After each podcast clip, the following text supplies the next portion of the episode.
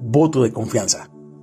En estos días que estamos en medio de las elecciones para alcaldes en nuestro país, se escucha y se ve por todo lado la propaganda política de cada candidato prometiendo el cielo y la tierra a los que voten por ellos, diciendo que es hora de un cambio, que son diferentes y mejores a los que ya conocemos. Peor aún, algunos que estuvieron en el pasado e hicieron las cosas de manera deshonesta, quieren volver, y muchos los siguen apoyando.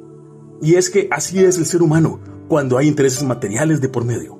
Parece olvidar muy rápido y sigue confiando en alguien que no puede cumplir lo que promete.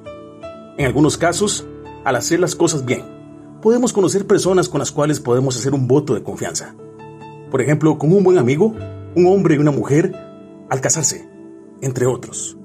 Pero no olvidemos que somos seres humanos y siempre nos vamos a equivocar. Por eso, nuestro voto de confianza como hijos de Dios debe estar puesto solamente en el que nunca falla y sí puede darnos más allá de lo que imaginamos, porque es el dueño del cielo, de la tierra y de todo lo que existe. Así es, mi confianza está puesta en el Señor Jesucristo.